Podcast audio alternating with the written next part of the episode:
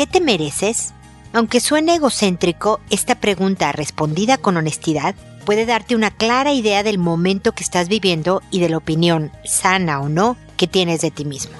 Esto es Pregúntale a Mónica. Noviazgo, pareja, matrimonio, hijos, padres, divorcio, separación, infidelidad, suegros, amor, vida sexual. Toda relación puede tener problemas, pero todo problema tiene solución. Pregúntale a Mónica. Porque tu familia es lo más importante.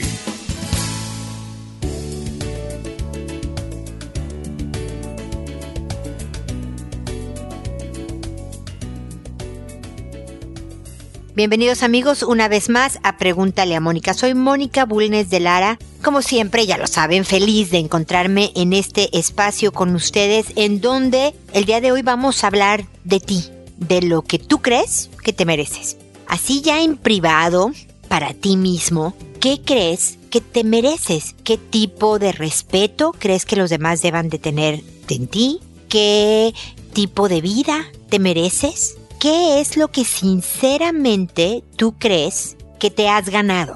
Eso, el responder esta pregunta, refleja verdaderamente, es como una foto de este momento. Refleja quién eres, qué opinión tienes de ti mismo, en qué áreas tienes que trabajar, porque a lo mejor efectivamente no crees que te mereces mucho porque has hecho esto, has hecho lo otro, respondes de esta manera con unas personas. Eso es una buena guía de saber por dónde empezar a corregir las cosas. Porque si yo quiero ser una persona que me siento orgullosa de quien soy, si yo quiero ser una persona que quiera compartir con los demás algo positivo, verdaderamente dejar huella en el círculo en el que me mueva, sea pequeño, sea grande, entonces tengo que empezar a corregir ciertas debilidades, a fortalecer mis virtudes, las cosas buenas que tengo en mí, de tal manera que yo empiece a responder mejor, a tomar mejores decisiones, a hacer mejores cosas, y de tal forma que esta autoestima se refuerce y me sienta digno de una vida que yo mismo diseñe, qué es lo que quiero para mí, qué es lo que espero de los demás para mí, qué es lo que yo me merezco. Y conforme eleves la vara de quién eres y más contento estés, más satisfecho estés con quién eres, vas a estar convencido de que también te mereces una mejor vida. Y en automático, créeme, tu vida empezará a mejorar porque la mira ya está en alturas distintas. Así que responde primero esta pregunta. ¿Qué te mereces? Pon atención en dónde es mejor empezar a corregir cosas, empieza a trabajar y créeme, te merecerás y encontrarás mejores cosas de tu vida en muy corto plazo. En este mismo año verás que la cosa, el panorama empieza a verse mejor. Así que a preguntarse y a trabajar. Muy bien, este es el comentario inicial sobre el tema. Ahora me voy a sus consultas. En las que saben les cambio el nombre y cualquier dato de identificación de la persona para que eh, sepa que su anonimato está resguardado. Nadie sabe quiénes son y los contesto por orden de llegada. Y empezó primero Magda, que me dice, hola, quisiera preguntarte qué me puede aconsejar sobre mi hijo de 8 años que le toca las partes íntimas a sus compañeros. Yo hablo con él y le explico, pero siempre tengo quejas. Mira, hay veces que entre niños se les ocurre, por algún extraño motivo, a pensar que es parte de la broma fraternal, ¿no? Entre cuates, lo voy a decir en mexicano, nos tocamos a veces hasta las partes íntimas. Esto no quiere decir, por más que sea una costumbre, un hábito, una nueva moda entre los niños, que no tenga la intención de un abuso sexual propiamente declarado, sigue siendo una conducta inapropiada estar tocando las partes íntimas de cualquier persona cuando no es tu cónyuge, no, no es tu pareja con la que estás haciendo una familia y tienes 48 años, etcétera, no es apropiado. Y por lo tanto, como cualquier conducta que tú sepas que no es adecuada en tu hijo, que lo corriges y hay castigos. ¿no? A ver, aprende otra forma de convivir. Queja que yo recibo, queja que va a tener una consecuencia. Así que no te conviene, explícale a tu hijo que es una cuestión de conveniencia. Tú quieres poder, no sé, jugar videojuegos, invitar a tus amigos, tener tiempo de televisión, comer helado los fines de semana, no sé, cualquier cosa que sea para él un privilegio, un, un algo que le guste hacer o tener. Entonces, explícale, yo no quiero quitártelo pero definitivamente si estás haciendo conducta inapropiada, como esa, como, no sé, eh, agarrar algo de una tienda sin pagar, como decir groserías, ¿no? A tu abuelita. Cualquier tipo de conducta, hijito, que esté incorrecta, la voy a corregir de esta manera. Entonces te aviso, tocarle las partes íntimas a cualquier persona es incorrecto y por lo tanto tiene una consecuencia. Así que tú sabrás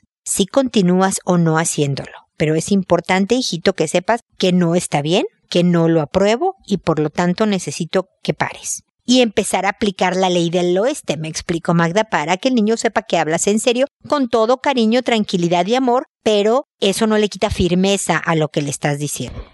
Así que bueno, ánimo Magda, y eso, firmeza. Si tu hijo te ve clara, segura, pero cercana, también él entenderá que así son las reglas de la vida y, verdaderamente creo que se dirigirá a controlar impulsos, porque no solo se trata ahora de que deje de estar haciendo este jugueteo con los compañeros, sino también de que forme el autocontrol, característica fundamental para toda la vida, especialmente desde que se inicia la, la, adolescencia que tú quieres, que el joven tenga este autocontrol que no se, no aparece de la noche a la mañana, sino que se forma a través de todas estas enseñanzas de todos los años previos a la adolescencia, ¿ok? Cualquier cosa, de todas maneras, seguimos en contacto. Luego está Nadia que me dice, hola, mi hijo de cinco años comenzó a masturbarse hace ya varios meses. No es descubrirse, tocarse o sobarse, es clara masturbación. Todo el mundo me ha dicho que es súper normal, parte de una etapa y todo eso. Estoy consciente de que es así. Nunca le hemos dicho que es algo malo. Le decimos que puede hacerlo en casa y cuando se encuentre solo porque debe cuidar su cuerpo y partes íntimas. Mi preocupación es que he notado que lo hace cada vez con más frecuencia y lo he descubierto todo transpirado por estar mucho rato masturbándose. Le hemos sorprendido en el antejardín de la casa y ayer la tía del colegio me ha dicho que lo estaba haciendo en la sala estando en clases. No sé cómo enfrentar el tema sin crear un futuro trauma sexual en él y tampoco por qué lo hace tanto. Creo que necesitamos que nos guíen en si lo estamos haciendo bien o mal. Con mi esposo somos muy unidos y ahora estoy esperando un bebé, una bebé. Por temas de trabajo hace tres meses llega solo los fines de semana a la casa, luego de estar casi un año sin trabajo. A los tres nos ha costado acostumbrarnos a estos cambios y creo que esto podría estar afectando de alguna manera esta ansiedad por masturbarse, por así llamarlo. ¿Cuánto se supone que dura esta etapa y cuáles son los parámetros que nos indican cuando esta situación podría estarse saliendo de control? A espera de tu respuesta de antemano, muchas gracias. Mira, Nadia, definitivamente no es extraño que un niño de 5 años eh, se masturbe. Es realmente más característico de la adolescencia esta conducta, el descubrimiento y demás. Esto es una clara muestra de ansiedad. Es decir, mi punto es que tu hijo está un poco chico para estar tan intensamente entregado a la tarea de, de masturbarse y puede ser, tú tienes mucha claridad en entender que puede ser un caso de ansiedad especialmente porque cambió la dinámica de la casa. No sé, así dice tu correo, ¿no? Que lleva tres meses que llega solo los fines de semana a la casa, luego de estar casi un año sin trabajo. Entonces, no sé bien en qué consiste, o sea, no me quedó claro el punto. ¿Quién llega solo? ¿El niño llega solo? ¿De dónde? ¿O, o por qué los fines de semana? No entendí ahí muy bien. Pero es claro que algo pasó en la dinámica familiar que si a los adultos les está costando acostumbrarse a esto nuevo, obviamente un pequeñito de cinco años le resulta mucho más complicado el dar parámetros como viste que le contesté a Magda que su hijo de ocho años hace una conducta que tiene una relación con, con un comportamiento sexual, que hay que decirle esto no es adecuado. Y eso no provoca un trauma sexual. El decirle a una persona, mira, no se hace en público, no se hace tanto, y ahora no y, poner también consecuencias es parte de enseñar el mejor manejo de su persona que es lo que se supone que estamos haciendo al formar a los hijos. Y es una cuestión muy delicada que tu hijo ya lo esté haciendo sin control incluso cuando está rodeado de gente. Yo creo, como tú me estás diciendo, que si esto ya se salió de control, yo siento que sí, que el, el, niño necesita una orientación terapéutica con ustedes, no lo manden solo, vayan a una terapia familiar, porque necesitan en casa también ciertos lineamientos que ayuden a dirigir adecuadamente la ansiedad. Es decir, si hay algo que le ha alterado, algo que lo tiene nervioso, él es bien importante que a pesar de tener cinco años, sepa cómo desahogar sus nervios de una manera mucho más controlada o mucho más adecuada que la masturbación. ¿Por qué? Porque no solo, no tiene nada de malo el, el descubrir una sensación placentera en tu cuerpo, pero cuando lo haces en exceso, no solo puedes lastimarte, sino que también puedes provocar eh, ser un eyaculador precoz, por ejemplo, y se vuelve una conducta muy despersonalizada. Es decir, solo va a encontrar satisfacción sexual en eh, él mismo proporcionándose placer, en lugar de cuando sea adulto, eh, encontrar una satisfacción sexual entregándose a otro y recibiendo de otro. Entonces, esta conducta tiene implicaciones mucho más allá del puro hecho de estarse descubriendo físicamente. De acuerdo a cómo manejen el tema, diciéndole que es natural saber que se siente rico, y etcétera y demás, pero al mismo tiempo es inadecuado cuando A, B o C, es hablarle con claridad, ayudarle a entender por qué él se debe de sentir muy tenso e incluso culpable en algunas ocasiones al verse señalado, por ejemplo, por la profesora del colegio, ¿no? Porque seguramente le piden que se detenga, porque alguien tiene que decir aquí no, en el antejardín no, con tanto exceso, tanto que lo encuentras totalmente transpirado, no. Y es lo mismo que hablaba yo con Magda, es como si lo hubieras descubierto robando. ¿no? El decirle a tu hijo, no, no, esto no es adecuado, esto no se hace, no lo va a traumar, sino que le va a enseñar el camino adecuado. ¿No? Tengo un, incluso un taller que se llama Dirigiendo la conducta de los hijos, porque precisamente de lo que se trata es de apuntarlos hacia donde pueden tener una vida mucho más feliz y mucho más satisfactoria y sintiéndose orgullosos de quién son. Entonces, aquí definitivamente creo que es muy temprana la etapa para tu hijo estar comportándose de esa manera, número uno. Número dos, se nota que está fuera de control porque ya lo está haciendo en lugares públicos y es necesario ayudarle a tener estrategias conductuales, por eso una terapeuta conductual cognitiva que además los incluya a ustedes en esta asesoría para también guiar al, niño va a ser bien, bien útil, Nadia. Así que yo espero que en muy poco tiempo tu hijito encuentre una manera mejor de desahogar su ansiedad y que ustedes con este cambio de dinámica familiar encuentren momentos para compartir, para estar juntos, para verdaderamente hacer que él se sienta seguro, ¿no? Contenido, que, que también es parte de lo que le está pasando, ¿no? Algo pasó en la familia que no se siente seguro y un niño de cinco años necesita tener piso en donde sostenerse y eso se lo dan sus papás. Así que estamos en contacto para cualquier cosa y espero que mis comentarios te ayuden a guiar el mejor tratamiento para tu pequeño, ¿ok? Seguimos en contacto. Luego está Ofelia que me dice, hola, muy buenas tardes, el motivo de la presente es para solicitar su orientación sobre el siguiente tema. Tengo un hijo de 12 años que hace unos días le enseñó a uno de sus primos su pene y le pidió que se lo tocara. Pero esto ya había ocurrido hace aproximadamente un año con una de sus primas a la cual le tocó sus partes íntimas. Lo que me preocupa de esto es que él duerme con otra hija que tengo de tres años y me da miedo que le pueda hacer lo mismo o en su caso abusar de ella. ¿Qué es lo que me recomienda en este caso? Por su atención, muchas gracias. Bueno, definitivamente creo que estamos en un programa muy de tema de sexualidad, pero todas estas variaciones de lo que sucede en una familia es bien importante que incluso cuando no está pasando en mi casa, lo escuchemos. Y les agradezco que ustedes, los que me consultan, pongan sobre la mesa estos temas porque me da la oportunidad de hablar de todo lo que implica porque como le has escuchado Ofelia en mis respuestas anteriores, no solo habla de una conducta sexual, sino de la formación de la persona completa y del impacto que va a tener en su vida futura. Ahora, la curiosidad, la experimentación, es bien normal y esperada en la adolescencia. Tu hijo está en principios de la adolescencia, oficialmente la edad es a los 13, pero pues es un parámetro así general en donde las hormonas están haciendo una serie de cambios y, y, movimientos que verdaderamente provocan impulsos a veces bien difíciles de controlar para los jovencitos. El autocontrol mismo del que he estado hablando todo el programa es parte de lo que está en formación y cuesta mucho trabajo. Entonces, nuevamente, Ofelia, ya me oíste contestarle a dos señoras al respecto. El decir que es inapropiado es bien importante, ¿no? Y nuevamente, hablar con tu hijo diciéndole, esto es normal, viejo, ¿no? Tienes todas estas hormonas, y, te dan ganas de, de, sentir cosas que has escuchado, que has visto en videos, que no debes de ver, por supuesto, y bla, bla, bla. Pero esto le hace daño a los que les pides que hagan estas cosas, te hace daño a ti. Y verdaderamente va a llegar un momento en donde tú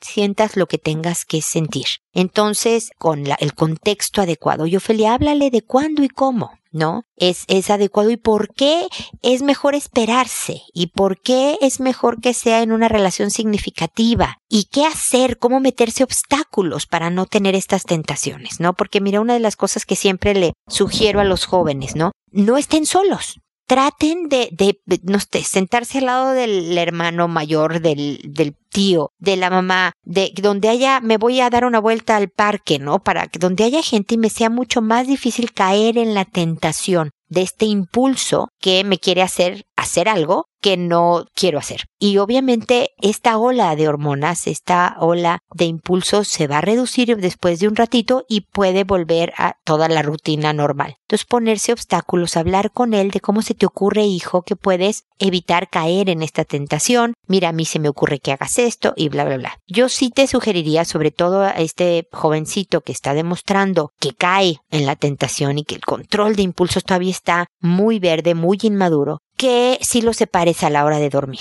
No tienes control y sí podría caer en la tentación de hacer algo con su hermanita de tres años. Y eso sí se considera abuso sexual y por lo tanto tienes que proteger a los dos, tanto a tu hijo de que no caiga en este tipo de tentaciones y conductas que le pueden arruinar la vida para siempre, y lo mismo a tu hija, que pueden arruinarle también la vida para siempre. Entonces yo sé que a veces es difícil pedirte que los separes cuando a lo mejor no da tu casa, tu departamento para estas cosas, pero sé bien creativa encuentra la manera de hacerlo funcionar. No quiere decir que tú y tu esposo se tienen que ir dormir con la niña o el ni o con el jovencito, pero ve la manera de eh, que haya una protección física en donde tú puedas detectar si, no sé, si se levantó a medianoche, si hay movimiento en casa, lo que sea, ¿no? Entonces a lo mejor un monitor como si fuera bebé otra vez, ¿no? La chiquita y, tenerlo ahí muy, muy encendido a altos volúmenes y demás, no lo sé, sé creativa, pero si es necesario ayudarle a tu hijo poniéndole estos obstáculos precisamente de lo que hablo para evitar que caiga en tentaciones. Conforme vaya madurando y aprenda de muchas maneras el autocontrol, también le va a ser más fácil ir dominando sus impulsos. El deporte también es buenísimo para quemar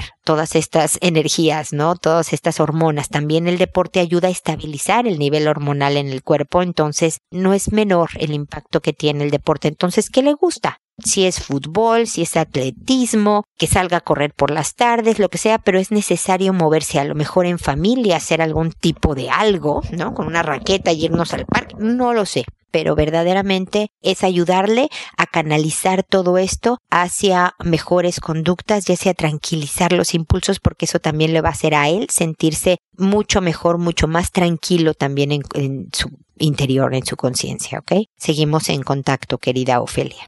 Luego está Penélope que me dice, hola, ¿qué tal? Escucho tu programa desde hace ya varios años. Me han servido de mucho los consejos que das en cada uno de ellos. Muchísimas gracias. Mi problema es el siguiente. Tengo un compañero de trabajo que es casado y con dos hijos. Un día me mandó un mensaje diciendo que un grupo de compañeros iríamos a casa de una compañera a convivir un rato. Un día antes le pregunté a otro compañero que se suponía iría, y si esto era cierto, y me dijo que no sabía nada. El día planeado nadie dijo nada y obviamente no se hizo nada. Así pasó dos veces. Hace dos semanas me mandó un mensaje diciéndome que me invitaba a comer. Se me hizo raro, pero no le dije que no. Solo que puse yo el día y el lugar, sin preguntarle si le convenía, si le parecía o no. Todo esto me da mala espina. Tengo una compañera que me contó que salió con él en plan romántico y a mí no me gusta ese plan con él. Me cae muy bien y en el trabajo muchas veces me ha ayudado, por eso no me negué a salir con él, pero me causa cierta desconfianza lo que pasó las primeras veces. No quiero desconfiar, pero creo que esa salida se las inventó. A mí para nada me gusta la idea de andar con un hombre casado y mucho menos con familia. Directamente no se me ha insinuado. ¿Qué consejo me darías? Es un compañero con el que trabajo diariamente y es un trabajo prácticamente en equipo. En caso de que insinuara o hiciera algo más directo, ¿cómo le puedo decir que no sin que afecte nuestra relación laboral? Muchas gracias de antemano por tu atención y tu respuesta. Ojalá sigas teniendo el éxito que ahora tienes y mucho más. Muchísimas gracias, Penélope, por tus amables palabras. Y mira, obviamente que lo queremos todo. Yo quiero poder decirle a una persona que se viste horrible, ¿no? Pero no quiero que se ofenda y se sienta y se aleje de mí, ¿no?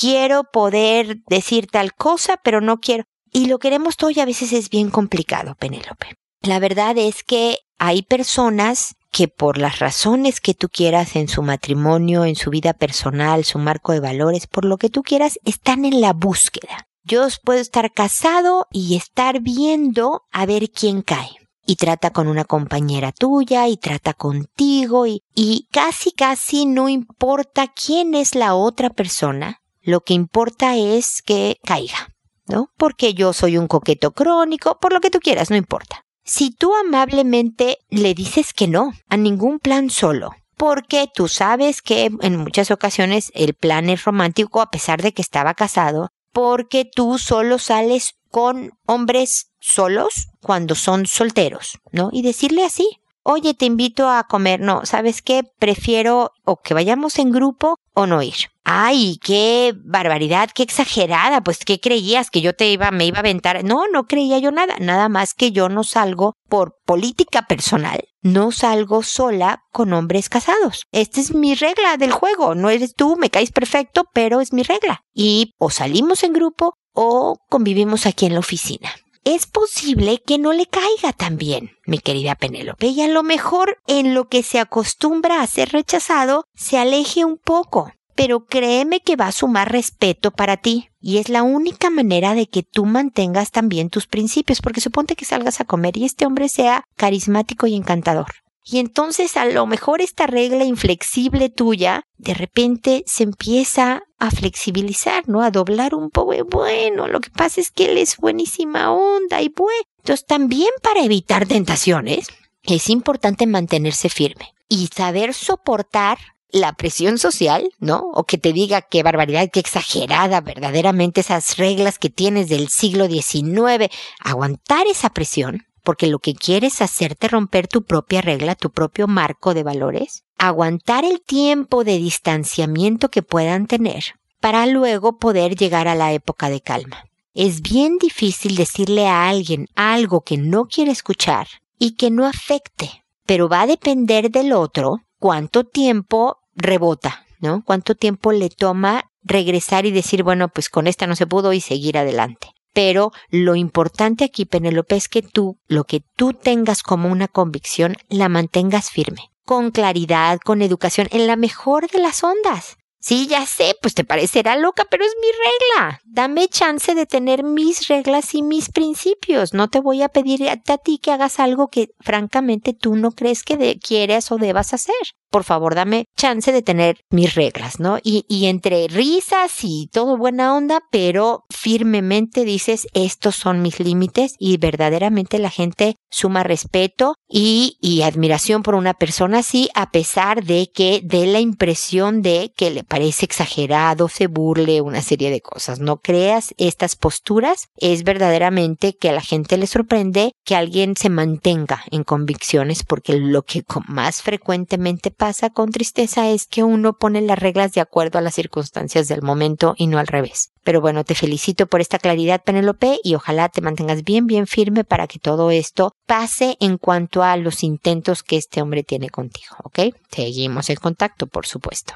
Rosaura, por otro lado, me dice, hola Mónica, soy una psicóloga educativa que me gradué hace dos años. Comenzar en el ambiente profesional no es fácil y en ocasiones resulta desmotivador. Pero ahí vamos, amo mi carrera, la enseñanza y te admiro mucho por esta labor que haces, te recomiendo todo el tiempo desde hace varios años. Muchísimas, muchísimas gracias, Rosaura. Tengo una relación desde hace aproximadamente seis años. En este momento llevamos un tiempo viviendo juntos, aproximadamente seis meses, después de vivir separados por aproximadamente ocho meses porque me fui a adquirir experiencia profesional, después de graduarme. Hace como cinco meses volví a la ciudad por un trabajo. En ese tiempo descubrí que en el tiempo que llevamos de relación, él ha estado en busca de otra persona. Aun cuando aparentemente teníamos la relación ideal de confianza, y no es que yo sea una romántica, pero no le ha resultado nada. Ahora veo que aprovecha todo el tiempo para buscar otras mujeres. Cuando lo descubrí lo encaré. Él no se disculpó ni nada. Seguimos la relación como si aparentemente no pasara nada, pero la verdad no puedo con eso.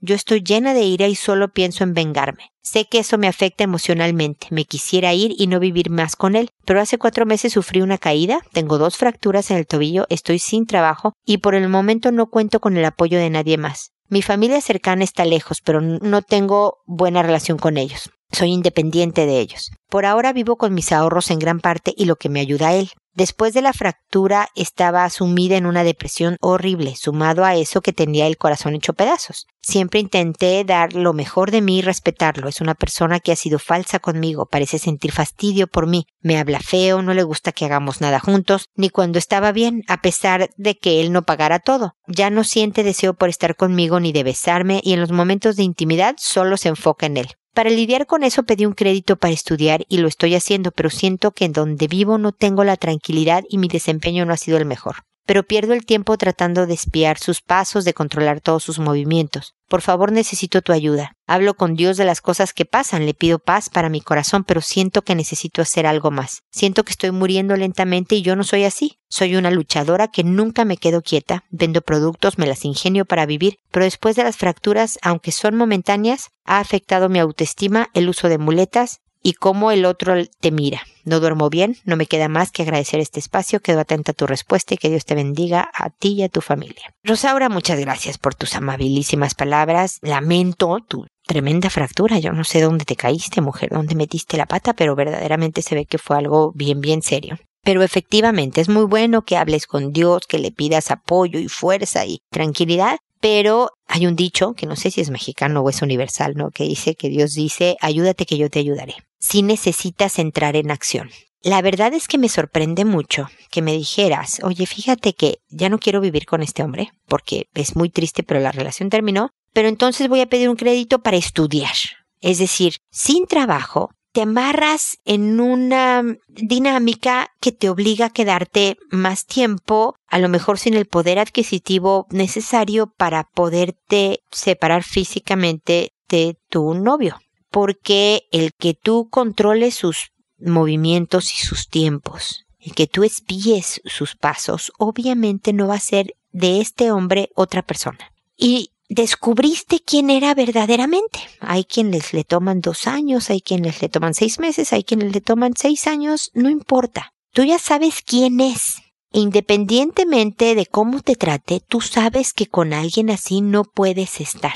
Y entonces se trata de tu vida, no de la vida de él, no de la vida de ustedes juntos, de tu vida, Rosaura. Precisamente este capítulo se llama ¿Qué te mereces? Y yo creo que todos en el universo, primero que nada, nos merecemos tranquilidad, poder conciliar el sueño en las noches que tú no estás pudiendo, sentirte en paz contigo. Eso es la primera búsqueda que deberíamos de hacer y acomodar toda nuestra vida para alcanzar esa meta. Entonces, Rosaura, si eres esta luchadora que se nota que eres, porque vendes productos y cosas y demás y te mueves, y estás viviendo de tus ahorros, empieza a tomar decisiones ejecutivas, ¿no? No sé, a lo mejor tienes familia, pero tienes una amiga y puedes compartir gastos con alguien. O te vas y rentas un cuarto en vez de un departamento porque pues tus ahorros te dan para un cuarto amueblado por el momento y además te pones a buscar con todo y muletas cuántas oportunidades de trabajo haya hasta que caiga la primera, Rosaura. Yo sé, porque soy psicóloga también, porque soy independiente, el trabajo que cuesta. El otro día veía en estas cosas de Facebook, ¿no? De personas que cuántas veces intentaron y fracasaron para lograr algo. te voy a decir el dato bien mal dado, ¿no? Pero por ejemplo, Tomás Alba Edison trató 700 veces eh, su experimento antes de lograr inventar el foco, la bombilla eléctrica. Entonces, y de eso daban todos los intentos, ¿no? Como Walt Disney y como no sé quién y como no sé cuánto. Intentaron, intentaron, intentaron, intentaron hasta que lograron su objetivo. Y hablaba de gente que lo intentó 70 veces y había otras veces que gente que mil veces, mil, ¿eh? No te miento, le dijeron que no a algo, etc. Entonces, ni hablar. Toca puertas. Toca puertas hasta que te abran. No importa el número. Sí es desalentador, pero que cada una, esta rabia que tienes, hace poco hablaba del episodio, ¿no? De que para cuando es bueno tener rabia, esta rabia te llena de energía. Usa esta energía, este poder, para el bien, para tu bien, para rehacer tu vida. Despídete de una manera tranquila, de una manera educada, de una manera honorable de esta persona, que tú no eres lo que él quiere porque está buscando a otro, y él no es lo que tú quieres tampoco. Entonces dile, mira, mucha suerte, gracias por todo, eres una experiencia, fuiste una experiencia en mi vida que me, deja más sabia, me deja más fuerte, gracias y adiós. Y verdaderamente aviéntate, aviéntate a romper el cordón umbilical que te tiene tan obsesionada en descubrir las cosas que él está haciendo para herirte más, que verdaderamente es lo que te está jalando para abajo. Como bien sabes, si me has oído desde hace años, lo que yo digo es que no vas a tener ganas de hacer todo esto y francamente, mi querida Rosaura, no me importa. Sin ganas, hazlo.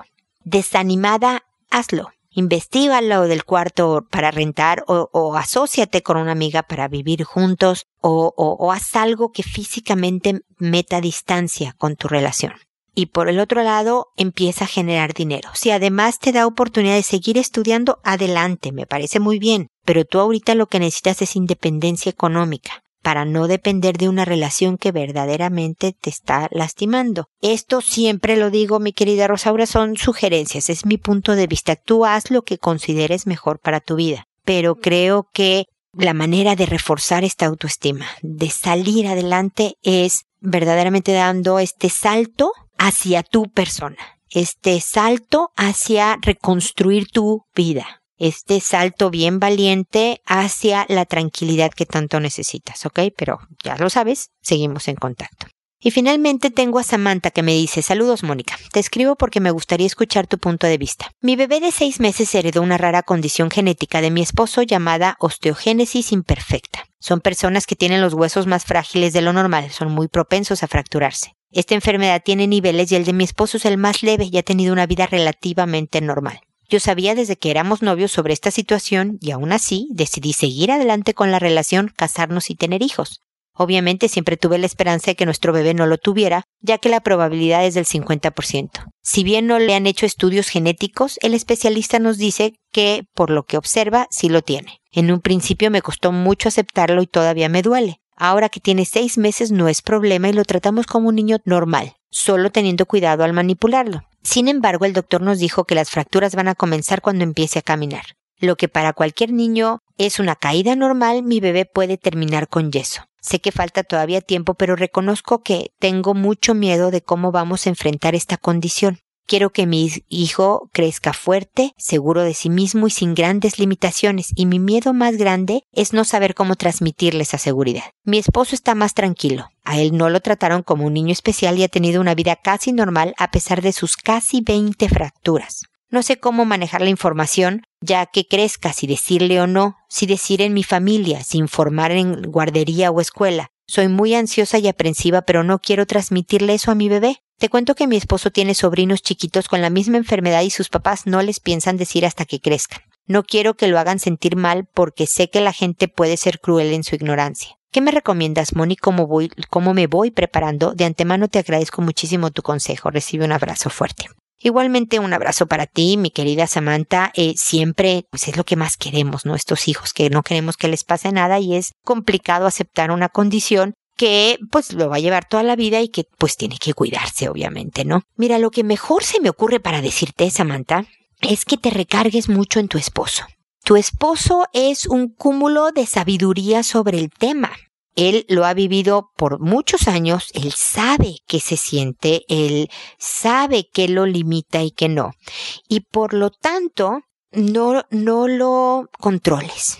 Si tu esposo te dice deja que trate de subir el árbol, no, no le digas no, ¿cómo crees? No seas imprudente, se va a lastimar. Recárgate en él. Tu esposo también adora a su hijo, no le va a buscar un daño a propósito, pero verdaderamente puede hacer de tu hijo alguien mucho más seguro y mucho más tranquilo para convivir con esta condición que lo va a acompañar toda la vida. Entonces lo primero que te tengo que decir es que confíes en los criterios de tu marido para manejar las diferentes situaciones que se presenten todos los días. Número dos, lee sobre el tema. Hazte un especialista en el tema. La información es poder y te puede ayudar mucho a diferentes estrategias para tener cuidado. Yo también apoyo a las personas que te dicen que los papás piensan decirle un poquito cuando sea más grande. A partir de primaria siete años ya un niño tiene la capacidad de entender ciertas condiciones. Obviamente vas a limitar tus palabras y limitar la información que le des y que gradualmente conforme vaya creciendo va tomando más conocimiento del tema hasta que él mismo se vuelva en este experto de su condición. Eso es bien importante.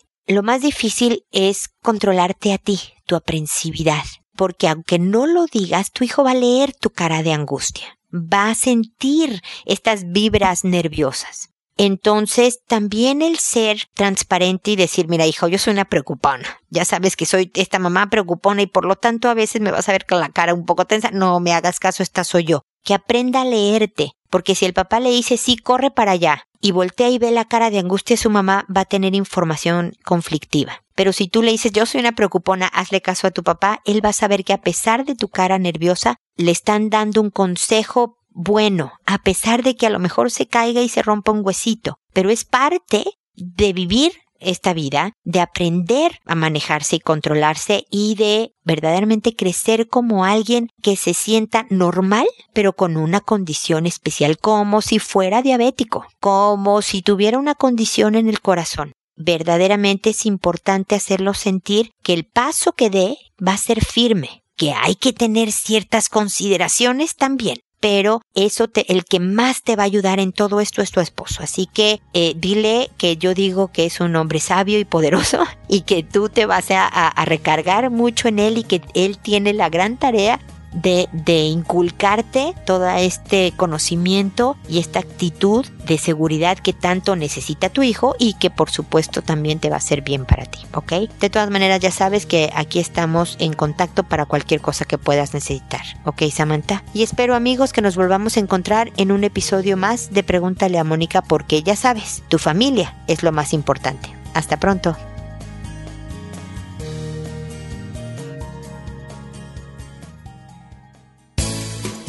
¿Problemas en tus relaciones? No te preocupes, manda tu caso, juntos encontraremos la solución. www.preguntaleamónica.com Recuerda que tu familia es lo más importante.